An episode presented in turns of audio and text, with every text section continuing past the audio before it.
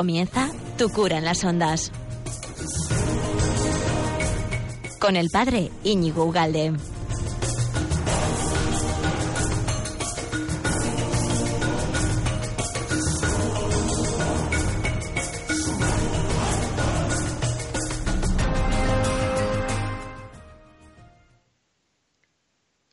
Muy buenos días, amigo de Radio María. ¿Qué tal andas? ¿Qué tal estás? Feliz año, ¿eh? Que, que no me he olvidado de ti, que bueno que estamos aquí presentes, ¿no?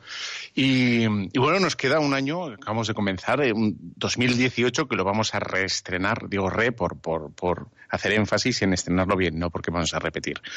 Y, y tenemos ya ganas de, de, empezar bien el año y, y, mm, con buen pie y es una maravilla, ¿no? Porque es verdad, cada día, cada día podemos recomenzar y esto es una oza, no hay como ser católico, es una oza. Bueno, pues eh, veníamos aquí hablando hace mucho tiempo, lo sabes perfectamente, lo sabes mejor que yo, ¿no? Veníamos en este programa quincenal de Tu cura en las ondas, que luego se cuelga por, por, internet y lo tienes en la página web de Radio María, ¿no? Tu cura en las ondas y veníamos hablando de, de las virtudes. Luego también lo puedes encontrar en Evox y lo puedes encontrar en iTunes, lo puedes encontrar en mil sitios. Y veníamos hablando de las virtudes que, son tan importantes, tan, son cruciales, ¿eh? son cruciales. Y no estoy exagerando. ¿Por qué? Porque vivimos en un mundo hasta aquí estamos de acuerdo. Vivimos en un, no solo en uno, sino en el mundo. Y, eh, sin embargo, el mundo que nos hemos construido, este, esta cultura, que es el modo de vivir que tenemos, nos, influye y es muy, es un, es un mundo, una cultura muy sentimental, muy emotiva, emotivista, absolutamente emotivista, ¿no? Donde, donde prima lo romántico y, como hoy vamos a ver, también, eh, quizá porque nos hemos explicado mal, quizá, eh, quizá, no toda la culpa la tenemos siempre nosotros, pero también prima el, el mundo erotizado. Pero, sin embargo, la Iglesia, y siempre de la, de la mano de las Sagradas Escrituras, no, no, tiene, no tiene miedo al cuerpo. ¿eh? Bueno, entonces, como vivimos donde vivimos, eh, es muy importante que tengamos virtudes, es decir, que tengamos fuerza, fuerza moral, fuerza moral. La fuerza que da, y te acuerdas que hablábamos de, de, distintos tipos de virtudes. Había unas virtudes sobrenaturales, había unas virtudes naturales. Las, las virtudes naturales son las que nosotros podemos construir eh, casi casi a base de puños. ¿no? Una persona puede ser más lista o, tener más conocimientos. Una, puede, una persona puede ser más hábil, puede tocar mejor la guitarra, puede, puede cocinar mejor a base de horas, a base de meterle atención, a base de, de meterle cabeza a los pucheros. Y, entonces, y, y te hace unos guisados y unos de foie que te, que te, vamos, que te mueres, ¿no? Como mi hermano en Navidades, que ha hecho un yo que sé qué rarísimo, que estaba muy bueno, muy bueno. O sea, por un momento me, yo me he sentido caníbal, porque era un filete crudo, pero le había echado yo que sé qué. Estaba crudo, ¿eh? Pero, oye, deja de ver estos programas porque haces cada día cosas más raras. Pero realmente era todo lo que tenía de raro, lo tenía de bueno. Un filete medio crudo que había echado yo que sé qué. Riquísimo, ¿no? Bueno, pues a base de, de empeñarse, eh, pues uno va adquiriendo habilidades, capacidades y, y va cogiendo, ¿no? Y no, pues yo no sé cocinar, yo no sé tocar la guitarra, yo no sé. Bueno, uno entra en primero de, no sé, ingeniería, empresariales, eh, arquitectura, eh, lo que te dé la gana. Y al cabo de cinco años sabe de arquitectura, de farmacia, de medicina, de biología, de matemáticas, de arte, de historia. ¿Y por qué? Porque es, esas son las virtudes naturales. Y estábamos hablando también de las virtudes que son sobrenaturales. ¿eh? hay que poner después del sobre naturales, porque los sobres, depende en qué, de qué estemos hablando, pues ya son peligrosos, ¿no? Si te dan un sobre, ojo. Pero estamos hablando no de los sobres, sino de las virtudes sobre. Era un chiste, pero bueno, para que lo haya cogido. Sobrenaturales, ¿no? Las virtudes sobrenaturales. ¿Por qué hablamos de sobrenaturales estas virtudes? Porque nosotros, los eh, cristianos, confesamos y creemos que la fe, la esperanza y la caridad eh, se nos dan. Y luego están dentro del paquete de las virtudes, porque también podemos elaborarlas, podemos nosotros fortalecerlas e incrementarlas.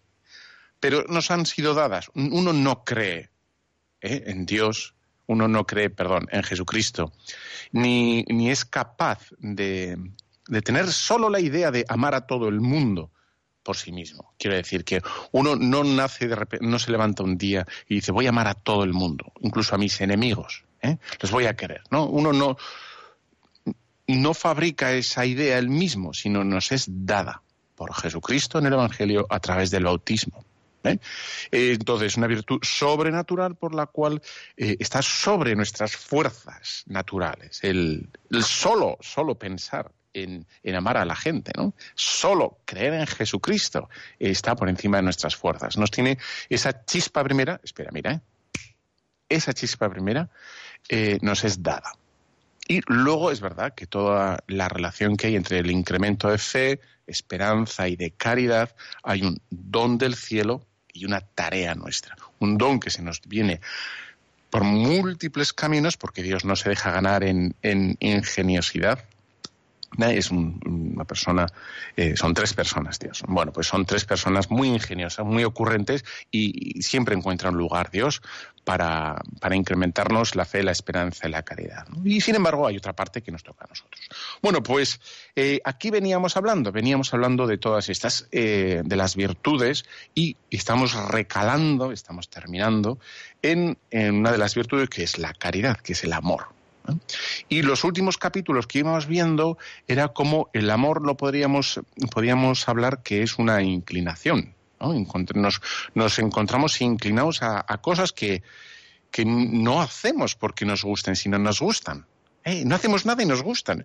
La buena comida, el, bueno, pues el sol, una buena charla, eh, las cosas buenas nos gustan. O sea, nosotros no hacemos un poder, ¿eh? no hacemos un querer, como, como cuando uno se pone eh, a estudiar una hora. Y de, bueno, tengo que, es que me tengo que poner a estudiar, ¿no? Entonces eso es hacer un querer. Uno le gusta Radio María de forma natural, de forma espontánea, no hace nada. Y de repente dice, esta, esto sí que es una cadena y lo demás son, en fin, ¿qué diremos? No vamos a decir nada. ¿eh?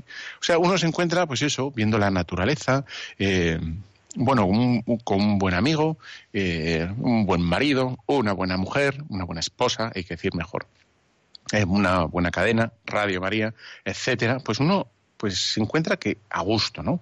Entonces en el amor encontrábamos esa atracción, ¿no? Esa inclinación y luego hablábamos también de cómo esa distinción está como eh, bueno, el ágape, ¿no? El ágape que es cuando el amor se completa y, y, y es genuino cuando uno no solo se siente atraído, y ya está, se siente arrastrado, sino también uno quiere poner el bien, ¿no? Busca el bien del otro. Y tienen que ser las dos cosas a la vez, ¿eh?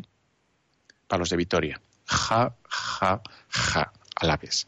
Bueno, pues el, el amor cristiano tiene que ser a la vez esa inclinación ¿eh? y, y, a la vez tiene, se presupone que quiere el bien del otro. Y el otro, el del uno, el de uno mismo, claro, ¿no? Entonces, eh, aquí nos habíamos quedado. Y hoy lo que vamos a intentar explicar cómo efectivamente el cuerpo, el eros, que es lo que así hablaban el amor erótico, es decir, que incluye el cuerpo, que incluye, que incluye la diferenciación sexual, no es algo tolerado por la Iglesia. ¿eh? Bueno, en fin, ¿qué vamos a hacer? ¿Eh? Sino que, que, es bueno, es bueno, es querido por Dios. Y aquí hay, bueno, pues hay, hay libros que, son interesantes, como eh, No tengas miedo al sexo, de, mi amigo Eduardo, y luego de también Amar con el cuerpo, de Michael Gochon, y, como no, pues del de Juan Pablo II, el documento Murieris Dignitatem, también como habla de la mujer, esa, en fin, y lo bien que expresa la, distinción, la, genialidad de la mujer. Bueno, eh, tal cual. Bueno, pues eh, aquí estamos, aquí estamos. Esta es la pequeña introducción.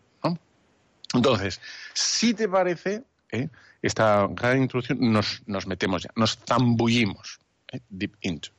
Bueno, pues eh, el tema es que ciertamente, y vamos como dando pasos al, tema de, del amor eros, el eros, como ciertamente el, el amor es, tiene tiene en sí mismo, es en sí mismo un acercamiento, un querer acercarnos. Cuando uno se siente atraído por algo, ¿eh? porque es bueno, dijimos porque es bueno, pues en el fondo lo que quiere es hacerlo, hacerlo, hacerlo suyo, acercarse, a, incluirlo. Y, se ve también, hay que poner siempre los dos ejemplos porque queda muy gráfico, ¿no? Cuando uno odia algo, cuando uno odia algo, lo único que, lo, que la gente quiere es precisamente separarse de eso, ¿no? Déjame en paz, olvídame, aléjate, ¿no? Lárgate. Eso es justo lo opuesto. ¿eh? Eso es el, la dinámica del, del odio, es ese, la separación. No me toques, no me mires, déjame en paz. Y el amor, claramente, pues justamente lo opuesto. ¿no? Uno se regodea en pensar en esa persona, en ese plan, en ese proyecto, en esa idea. Y, y le da vueltas. Em, y vueltas y revueltas. Uno de los ejemplos, que podría haber miles, ¿no? Es, por ejemplo, las novias cuando preparan el, el, todo lo que es la celebración. Digo las novias porque son las novias, en definitiva. Los pobres, pues, pues dicen que sí a todo, ¿no? Entonces piensan en el color del lazo, dónde va el lazo, la tarjeta, el grosor, la textura, la letra. Y entonces le están dando vueltas y a quién hay que mandar la tarjeta, qué tamaño, qué dimensión, dónde se va a sentar Maripili, si, si Maripili se va a sentar aquí o va a llevar los, los anillos eh, Juanito o, bueno, todo ese y lo piensan y lo repiensan y no les cansa.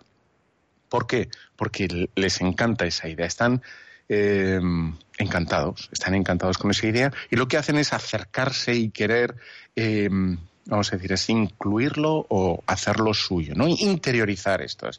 De ahí que está muy bien dicho en las Sagradas Escrituras, como no puede ser de otro modo, eh, que en, en el Génesis dice, y los dos serán una sola carne. ¿eh? con esta expresión, una sola carne, eh, una expresión tan, tan rotunda, ¿verdad? Y tan clara, que expresa a, todas luces, digamos, la dinámica del amor. ¿Eh?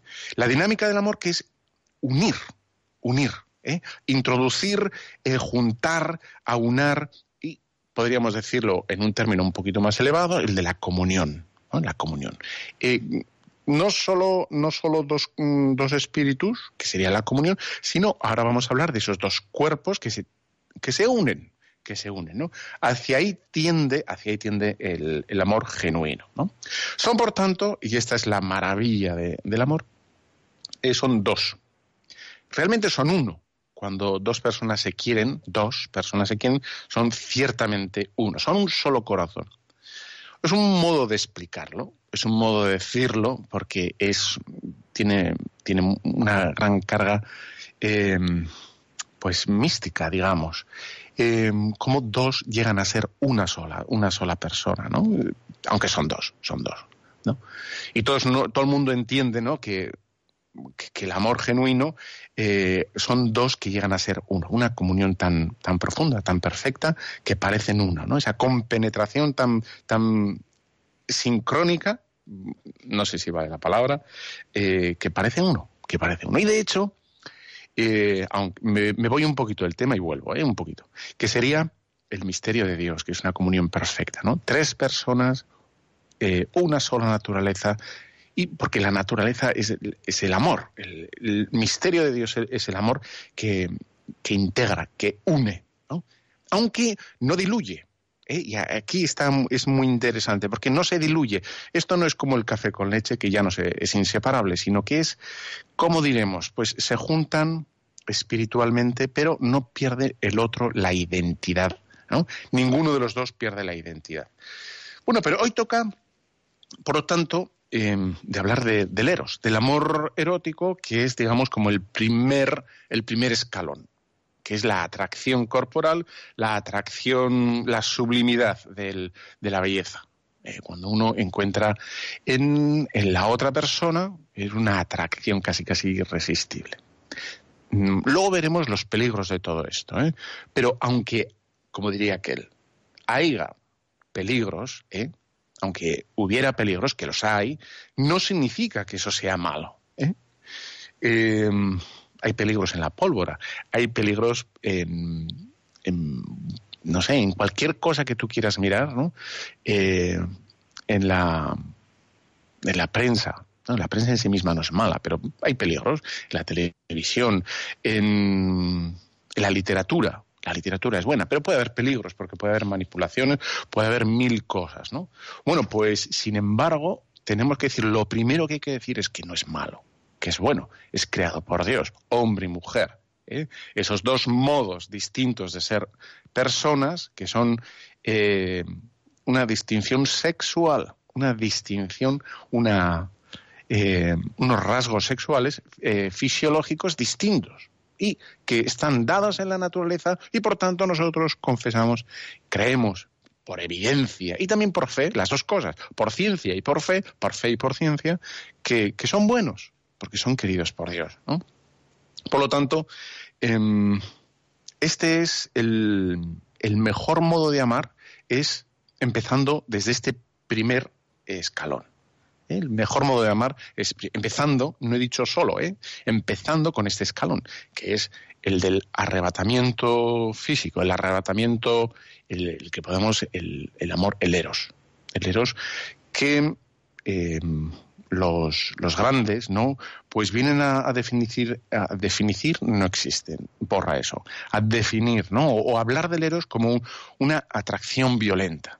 Antes hablamos del amor como una inclinación y que, duda cabe que el eros sería una atracción más violenta, más una sacudida, una sacudida y que la podríamos integrar dentro de lo que sería una pasión, ¿no? Como una fuerza interior grande, ¿eh? que, ciertamente nos atrae con, y que, tenemos que tendríamos que hacer una mayor resistencia si debiéramos, en el caso de que debiéramos, pues eh, hacerle frente. Pero en fin, eh, ahí está, ¿no? Nos sentimos arrebatados. dice, creo que es Goethe, que habla que como el, eros, este arrebato, no es verdad que acabe en el cuerpo, ¿eh? sino que tiene un componente muy elevado, muy espiritual, ¿no? y, que este arrebato erótico, ese, el eros, dice que como genera una gran expectación. ¿Y qué, genera, qué expectación es esta? ¿Qué es lo que promete esta atracción, este arrebato ¿no? erótico? Pues es verdad que pues, nos lleva como a lo más espiritual, nos lleva eh, de buenas a primeras nos promete algo ilimitado. Nos lleva a unos campos y nos lleva a unas, digamos, ensoñaciones em, pues muy grandes, casi infinitas, casi infinitas, ¿no? Y esto es, esto es lo que tiene de, fuerte el Eros, porque lleva, lleva inscrito este arrebato, esta fuerza, esta inclinación violenta, como una apertura a lo infinito, ¿no? A, una, a una dimensión, a un mundo distinto a este, y, tiene una conexión, y tiene, por tanto, es una puerta a, lo más espiritual del hombre. ¿eh? como ven a lo, a lo más eh, sí, a lo más trascendente del hombre. Y de ahí se entiende cómo en las antiguas religiones habían, digamos, unas eh, sacerdotisas que se dedicaban a la prostitución divina, porque efectivamente ese el, eros tiene una cierta fuerza para prometer algo. De eso, o sea, y esa es la, lo que nos sugiere a todos, eh, bueno, el Eros. Nos promete algo que luego veremos que, no está en su mano, pero sí que es una puerta, ¿eh? no está de su mano. Pues el, ese es el Eros, ¿eh? o la diosa Venus. Bueno, vamos a hacer una pequeña pausa y hablando de la Venus, pues esta, esta canción tan conocida que es el, el Venus, la, que muchos la conoceréis. Vamos allá, ¿eh? Venus.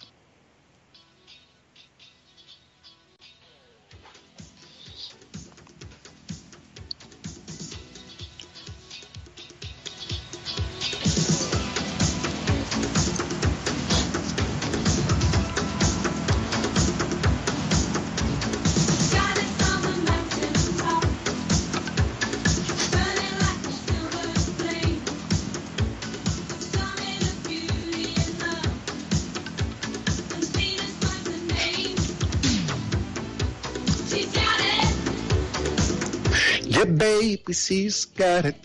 Qué joder. Yo no sé qué hago aquí porque no me dedico a grabar discos. Yo decide. Ahí viene, ¿no? Venus.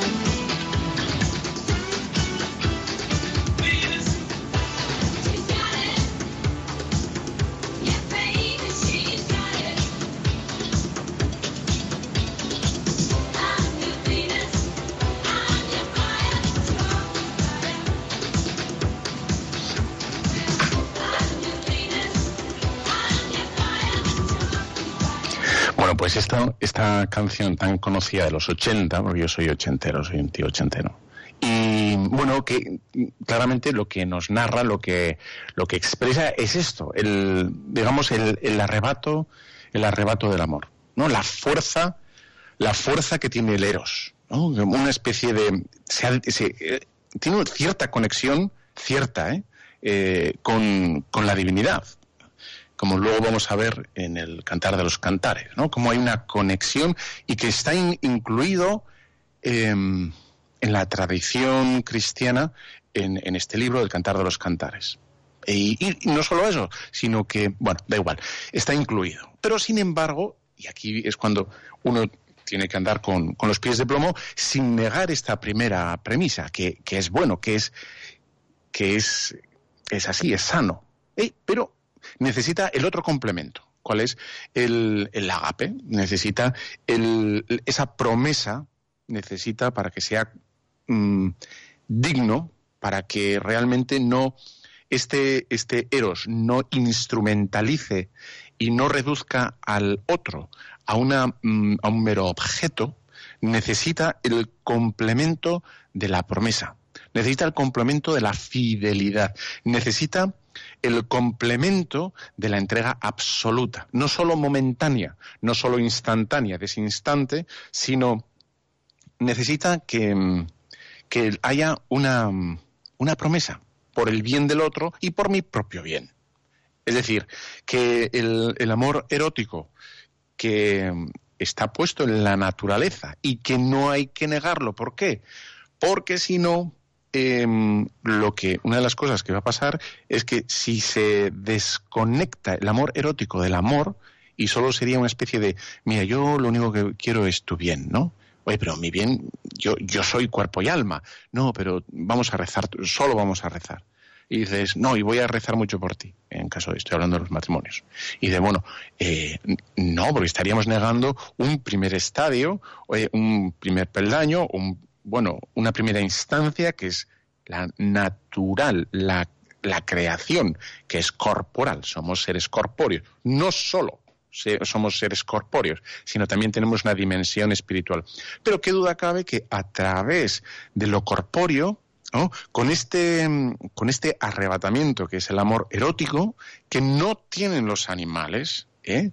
los animales lo único que tienen son, eh, bueno, los instintos y se acabó están sometidos por los instintos, nosotros tenemos una, a través de, esa inclinación, ¿eh?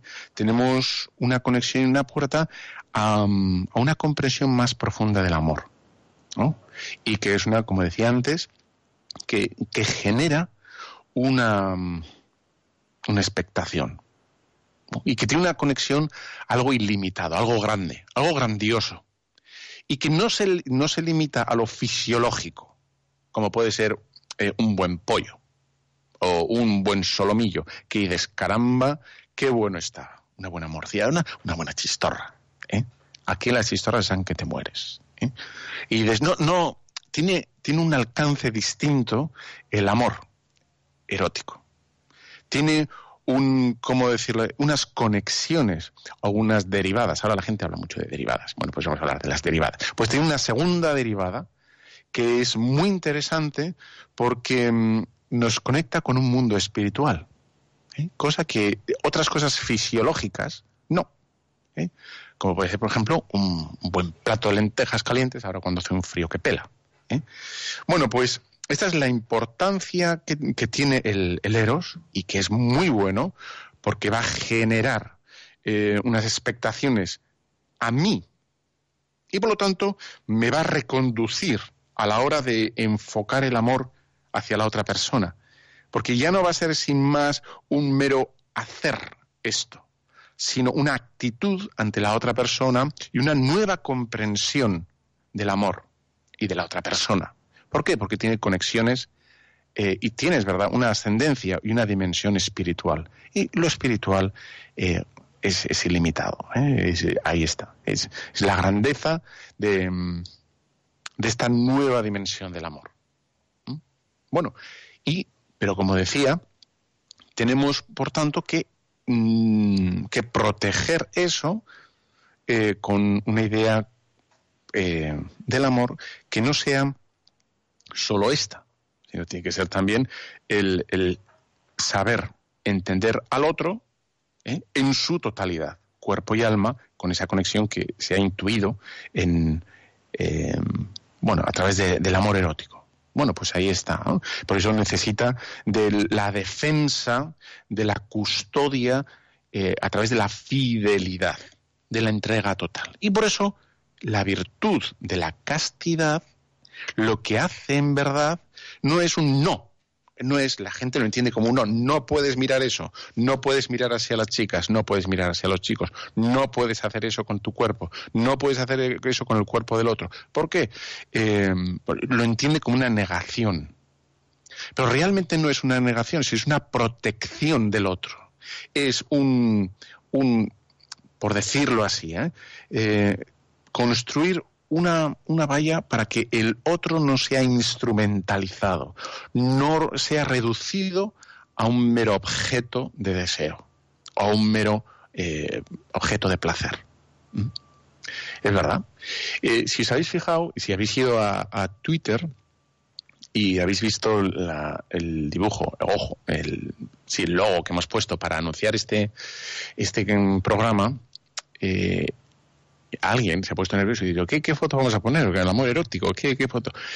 Entonces es muy sencillo, ponemos siempre a Adán y Eva, ¿no? Donde están las hojas de parra, están muy bien puestas, muy bien puestas. ¿Por qué? Eh, están muy bien puestas porque no, con esas hojas de parra bien puestas, eh, no se Em, materializa o instrumentaliza o se reduce a un objeto de deseo a la persona, sino que consigues ver a la cara a la otra persona y reconoces en la cara un tú, un tú que es semejante a mí y por lo tanto que no puede ser reducido a un mero mm, eh, objeto de consumo. ¿eh? Que, y voy a dar un, segundo paso, es me acordaba cuando estaba hablando de esto, yo ni lo he visto, ni es una y la voy a hablar explícitamente para que se entienda, no he visto ni quiero, y puñetas gracias que me hace, que se ha vendido un montón en las sombras de Grey. ¿eh? Las puñetas sombras de Grey. Las 50 puñeteras sombras de Grey. Que yo, los, los libros que he visto de ese bueno, de este, las portadas que he visto de este libro, eh, aparece una mujer con un antifaz, un antifaz, que es justamente lo opuesto a la hoja de parra. ¿eh? La hoja de parra me deja ver a la persona. ¿Eh? la hoja de parra, me cubre, eh, digamos, la tentación a la erotización para que no instrumentalice al otro. En cambio, el antifaz me cubre el rostro del otro. Es decir, no me importa quién eres. ¿eh? Solo te quiero, quiero tu cuerpo. Y lo cosifico. Lo reduzco a una cosa. Y te utilizo. Y no me importas tú, ni tu mundo, sino lo único que me importa es tu cuerpo. Y todo tu mundo, digamos, interior, es decir, quién eres tú, me las trae al pairo. ¿Qué os parece esa expresión? La estrella del pairo, ¿no? Bueno, por eso, eh, sí, no antifaces, eh, hojas de parra, etcétera, etcétera, ¿no? Bueno, por lo tanto, el, nosotros no somos, en la Iglesia no somos puritanistas, ¿no? No somos puritanos, ¿eh? y no hay que tener miedo al cuerpo. Sin embargo, sí que es verdad que tenemos que aprender a, proteger y defender. Bueno, como ya he dicho mucho y el tema está interesante, vamos a hacer una pequeña pausa, vamos a seguir con una, una melodía interesante que mm, hacemos una pausa, descansamos y volvemos en, en breve. Vamos allá. Esta me gusta mucho, es muy bonita también, es muy alegre. Eh, pero tengo que subir el volumen, mira, mira. Ea. Un poco de rumbilla, mi. La rumba de Barcelona. Yo qué, qué hago hablando así.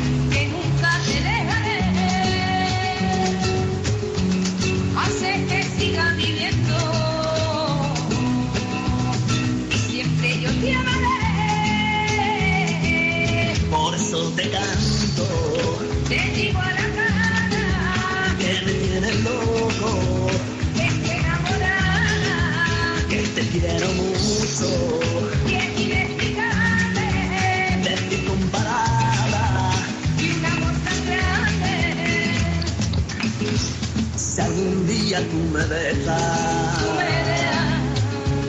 Y te alejas más de mí, más de mí, más de mí, hay dejar toda mi alma, es solo llena de sufrir, el aire que respiro, eres sueño mío mío.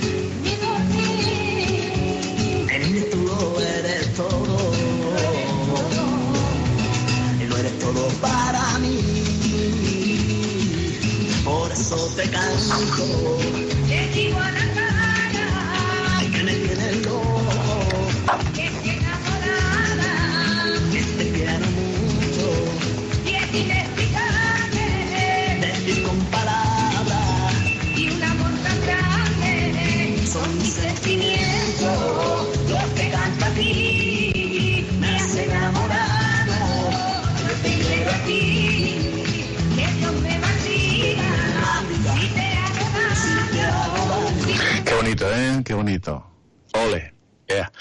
pues eh, sí, este es el, digamos, creo que lo expresa relativamente bien, vamos, dentro de lo que cabe una canción, ¿no? El, el, bueno, pues el misterio de, el misterio del amor, ¿no? Que ciertamente que no es solo el, este momento romántico del enamoramiento, del arrobamiento, del como especie de rapto, ¿no? De, de enajenación que viven los enamorados, pero que ciertamente debe ocurrir debe ocurrir. No es algo sucio, no es algo malo, y, es algo es algo bueno, deseable, porque en esta experiencia en que se une, eh, a través del amor erótico, se une todo, todo, todo lo creado, que es el cuerpo, ¿eh? a través del placer, que no, que el, Señor ha querido el placer, pues lo ha puesto Él, por lo tanto no vamos a ser nosotros más papistas que el Papa, pues lo ha puesto el, Señor el placer, pues si a través de, de lo que es la experiencia corporal con la unión más alta, ¿no? De una nueva visión del amor.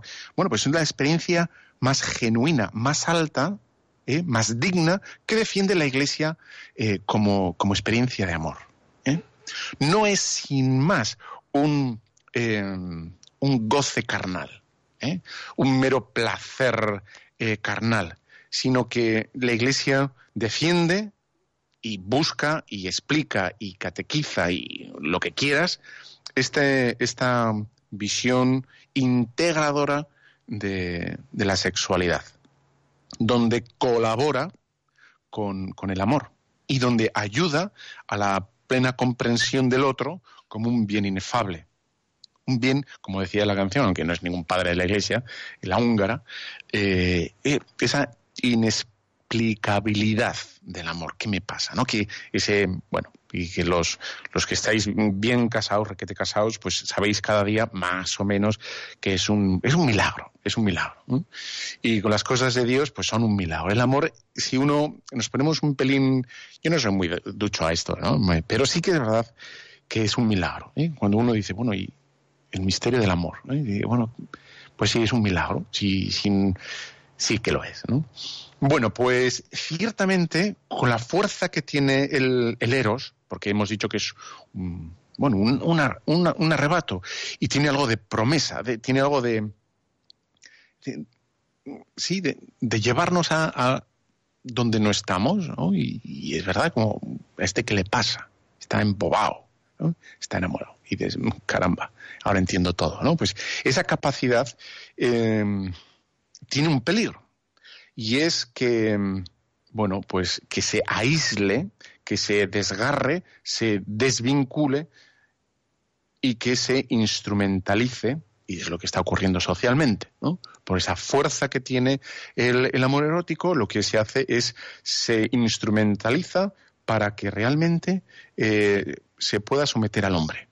y, el hombre no sea la cumbre de la creación, y sea señor de la creación, sino que esté sometido, el hombre esté sometido a través de algo bueno, que es el amor erótico, esté sometido a cualquier tipo de, fuerza, ya sea en una idea, ya sea una empresa, ya sea la comercialización de un producto o, para que sea esclavo de otra persona, da igual, ¿no? Y dice, no, pues el, el amor erótico está al servicio de la persona. Y por eso no se puede aislar, no se puede desgarrar, no se puede mm, desconectar del amor del, agape, es decir, de la búsqueda del bien del otro. La búsqueda del bien del otro, que es el reconocer que, detrás del eros, de ese impulso, hay una persona ¿eh? que no puede ser, eh, en fin, sometida, no puede ser eh, abajada, ¿no? No, puede ser eh, desdignificada, ¿no? puede ser tratada como lo que no es. Entonces, el mejor modo de, de defender ciertamente el eros es siempre que vaya acompañado del ágape. No es decir que el eros está mal, ¿eh? Que ese es la como eso está mal. No, no, no, no, no, está bien, pero es que vaya acompañado, es no desvincularlo. ¿eh? Porque el sexo no está mal. ¿eh? Lo que está mal es instrumentalizarlo. El, sexo no es una cosa sucia, fea. No es verdad que sea sucio. Dios no hace cosas sucias ni feas. ¿eh? Y, y, por tanto, lo que tenemos que defender no es que, que el que no haya sexo, sino que más cuantos más niños mejor, ¿no? Y que los, matrimonios disfruten, claro que sí. Bien, ya lo explicaré esto, o si toca, cuando toque, ¿no? El, tema del placer. Eso no, no es, lo, ha puesto Dios, todo eso. por lo tanto, ahí está. Lo, que, lo que tenemos que hacer es, a la hora de explicar, es que tiene que ir acompañado de la otra dimensión, que es la dimensión más, bueno, pues la otra, ¿no? Más personal es la del, del no encallarnos, no acabar, no terminar eh, en el eros, sino tiene que ser complementado, tiene que ser defendido, tiene que estar ayudado por el, por el agape, que es el, el ver que hay una persona ahí detrás, que hay un, ser humano, un, un, igual, ¿no? Pues ahí está. Entonces, ni se puede divinizar el Eros, como hacían los antiguos, y había esas, eh, bueno, esas sacerdotisas que se dedicaban a bueno, pues hacer como de intercesoras ante Dios a través del placer, porque el placer tiene esta carga, ¿no? esta fuerza, y, tampoco se puede, digamos, em, someter al hombre a, través del, sexo y de la fuerza que tiene, el arrebatamiento sexual. Eh, sería una injusticia, sería indigno. Entonces hay que hacerlo a la cómo se dignifica al hombre pues diciendo que el sexo es bueno y que tiene que ir acompañado de, de la fidelidad del compromiso ayer que les leía tuve una bueno pues un encuentro con los chavales que se van a casar ahora porque son unos chavales ¿eh? ya son los chavales y, y, la fórmula del matrimonio es esta no me entrego a ti prometo prometo. Ahí está, ¿no? Prometo serte a ti fiel. Esta es la grandeza. No solo que hay una atracción sexual, ¿no? sino la, la grandeza es que esa atracción sexual va a ir sellada, va a ir comprometida para siempre. Y dices, yo me prometo serte fiel en la prosperidad y en la adversidad, en la salud y en la enfermedad, y amarte y respetarte todos los días de mi vida. Es así como, como se dignifica el sexo y la persona, ¿eh? como se eleva a la categoría. Dice en Corintios eh, 15, 46, ven para acá, librillo, ven para acá. Dice así eh, San Pablo, dice, pues si hay un cuerpo natural, hay también un cuerpo espiritual. Hasta aquí estamos de acuerdo, de acuerdo los dos. En efecto, así como dice la Escritura, fue hecho el primer hombre, Adán, alma viviente. El último Adán, espíritu que da vida. Mas, y ahora esto es lo importante, lo que yo quiero subrayar ahora, no es lo espiritual lo que primero aparece, sino lo natural y luego lo espiritual. ¿Con esto qué quiero decir? Que lo natural, que es lo que nos habla primero, nos subraya San Pablo, que es lo primero, lo natural, em, hay, que aceptarlo. ¿eh? Y la Iglesia, cuando la gente y los medios de comunicación hablan que la Iglesia no, no, no, no, pues lo que yo puedo decir es que no se han enterado de lo que dice la Iglesia. Claro que sí, que el cuerpo, claro que sí. ¿eh? Eh, tenéis ahí en la capilla de Sistina un montón de desnudos. ¿Y qué? Bueno, el cuerpo es, creado por Dios, ¿no?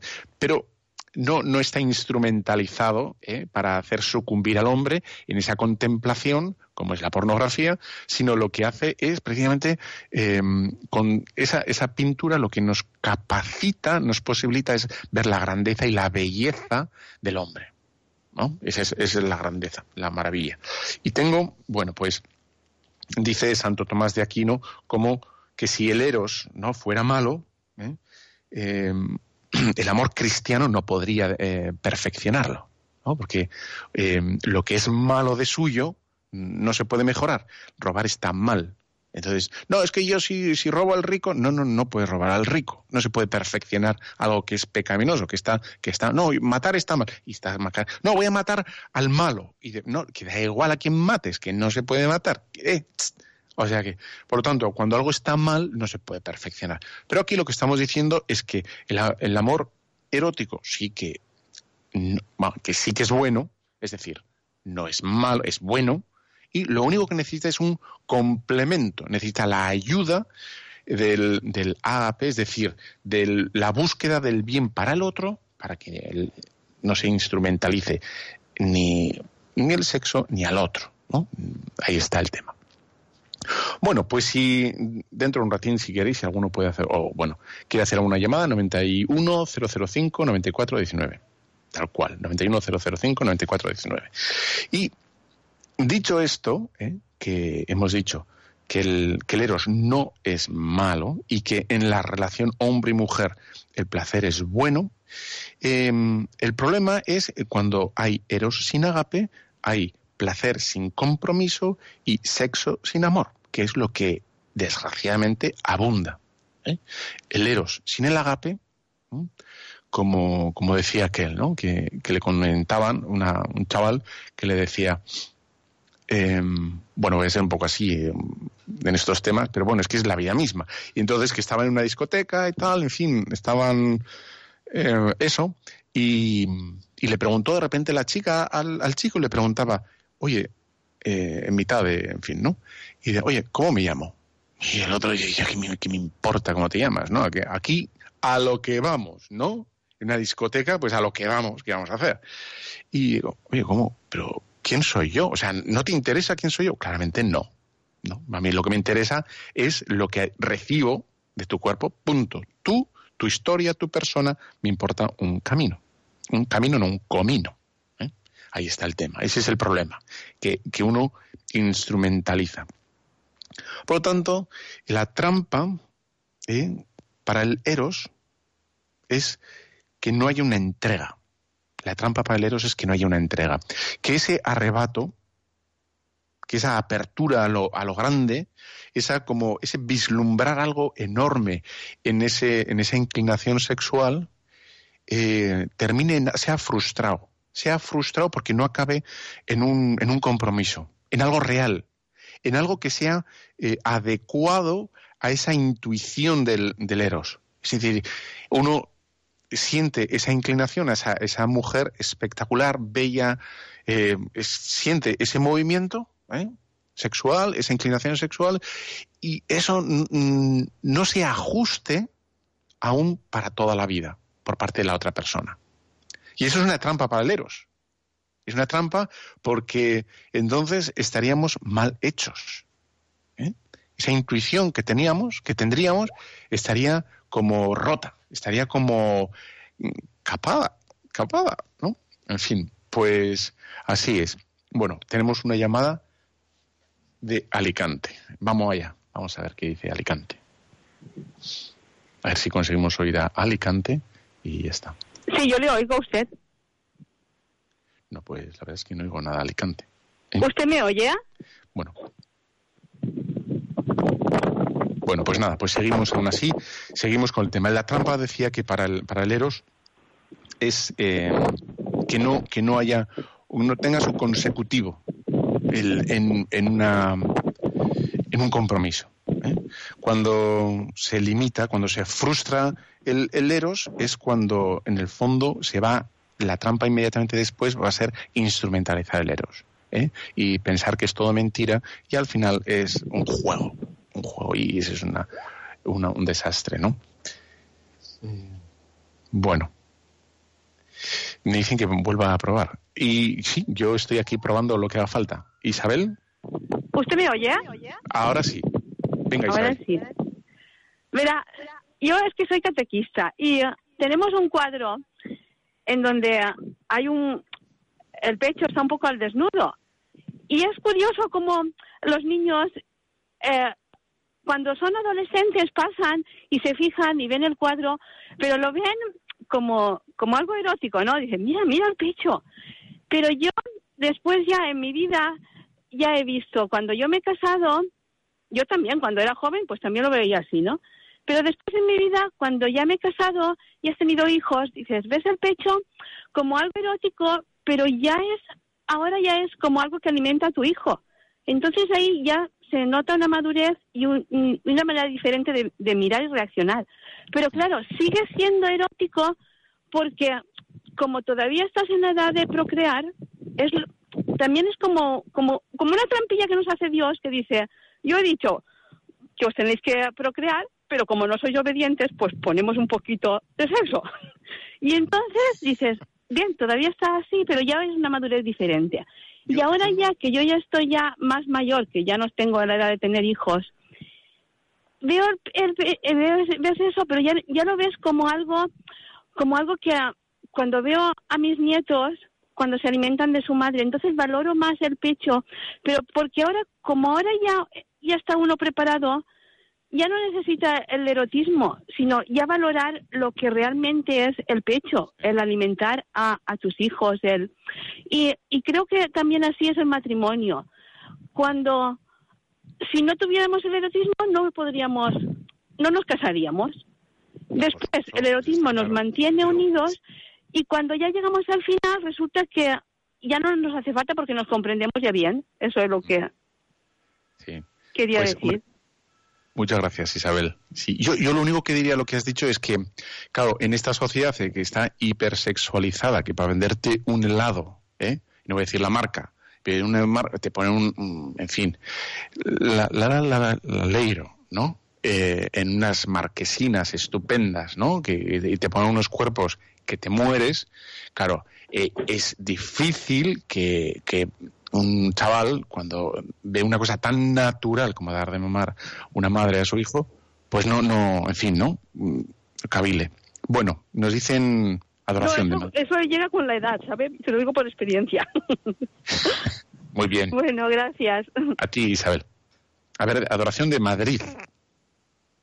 Sí, pero quería quería haberme cambiado por si me oyen eh, el, nombre y después me he dado cuenta. Bueno, no importa.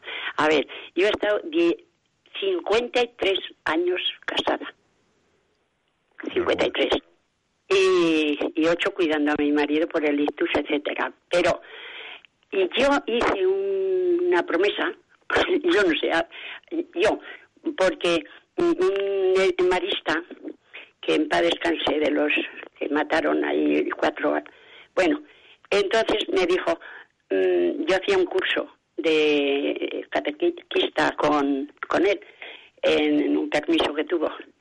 Y, y entonces me dijo, pues hay matrimonios, Dora, que mm, cuando son mayores, pues ya hacen, pues voto de castidad, ¿no?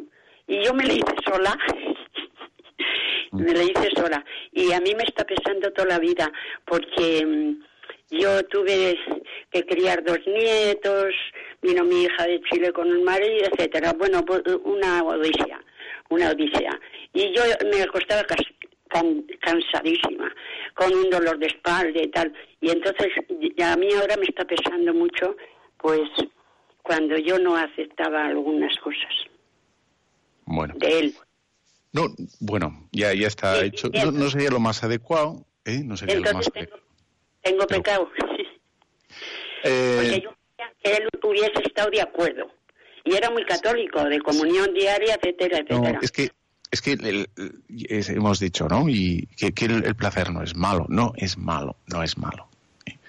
Y los hijos tampoco, ni, ni la sexualidad es mala, no es ni siquiera pecaminosa, es que no lo es, no lo es. Y en el momento que digamos que es pecaminoso, ya eh, vamos a caer en ciertas trampas, ¿no? Eh, no, Pilar. No quería ser más perfecta todavía a mi madre, a mi sola. Y eso es lo que me está a mí pues haciendo pupa la conciencia.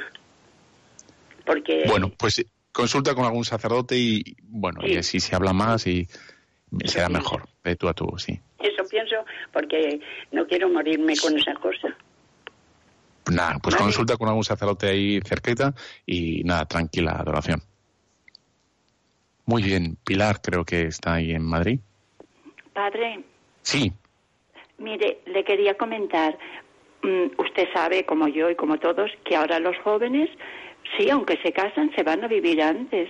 Entonces mi pregunta es, ¿estos jóvenes están viviendo en pecado mortal? Bueno, para, mm, para tener pecado mortal, aunque es objetivamente es desordenado, ¿eh? y no se puede decir que esa situación es correcta, no lo es, es objetivamente desordenada, pero también es verdad que para que haya pecado mortal tiene que haber plena advertencia y perfecto consentimiento. Y mucha gente, o sea, no tiene la más mínima idea de, de nada. Entonces, mm, yo no les aplicaría directamente la situación de pecado mortal porque no saben, no entienden. Si lo hiciera yo, sí, porque lo sé y lo entiendo y está mal. Pero un chaval que ni siquiera ha ido a catequesis, que, que el pobre no sabe, ¿no? Y es lo que hace todo el mundo. No, pero, pero, una chica que ha sido bautizada, que ha hecho la primera comunión, que, que ha hecho su confirmación, sus tres años de confirmación, ella sabe lo que hay. Entonces... Si lo sabe, si, si esa premisa que tú dices es así, es decir, que lo sabe, que ha tenido una buena catequesis, porque yo te voy a decir que, mm, que bueno, las catequistas, las catequesis eh, no dan, no tienen la fuerza que tenían antes, y la gente puede estar tres años en catequesis sin enterarse de nada, ¿eh? por desgracia, por desgracia. Y entonces, ¿no ha ido a catequesis? Bueno, a saber de qué se ha enterado. O sea, a veces no sabe ni el Padre Nuestro. Entonces dices, eh, hombre, materialmente han estado en la parroquia y han, pero ¿se han enterado de verdad? Pues seguramente no. Pero no lo yo lo que pienso, padre, yo lo que pienso es que mm, luego al casarse pues es un poco como, como cuando la samaritana se encontró con Jesús, ¿no? Al casarse ya se confiesan y ya como que se limpian, ¿no? Bueno, si ocurriera eso, bendito sea Dios. Pero hay que intentarlo, hay que, hay que estar ahí. Muy bien. Muchas gracias. Bueno, yo, por, terminar, ¿no? En, esa trampa que ha caído la sociedad, ¿no? De hipersexualizar, ha caído seducida por el eros, ¿no? Y se ha olvidado del agape, se ha olvidado de la persona, se ha olvidado de lo que hay detrás de esa atracción, que es una persona. Y hay que respetar a esa persona.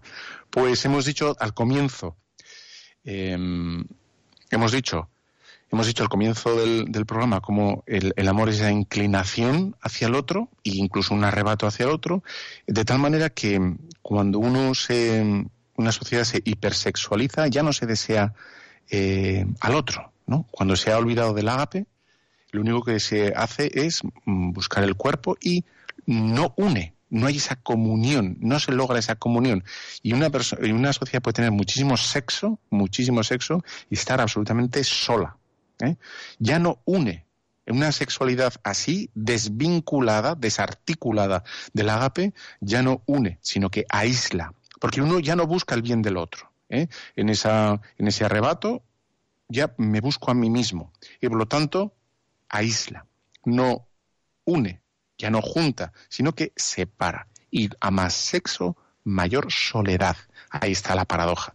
Que lo que es signo en la Iglesia de unión, de comunión, de encuentro, en la sociedad moderna, porque no lo sabe comprender, unida o ligado el eros con el agape, con la ayuda del otro, con, la búsqueda del otro, pues hace justamente lo opuesto, que es eh, aislar y caernos en, y llevarnos a la más absoluta soledad. Bueno, pues esto es. Bueno, pues te dejo, que hemos dicho ya muchísimo, espero que, no te duela mucho la cabeza. Y te dejo con la bendición de Dios Todopoderoso, Padre, Hijo, Espíritu Santo, descienda sobre todos vosotros. Un fuerte abrazo. Amén.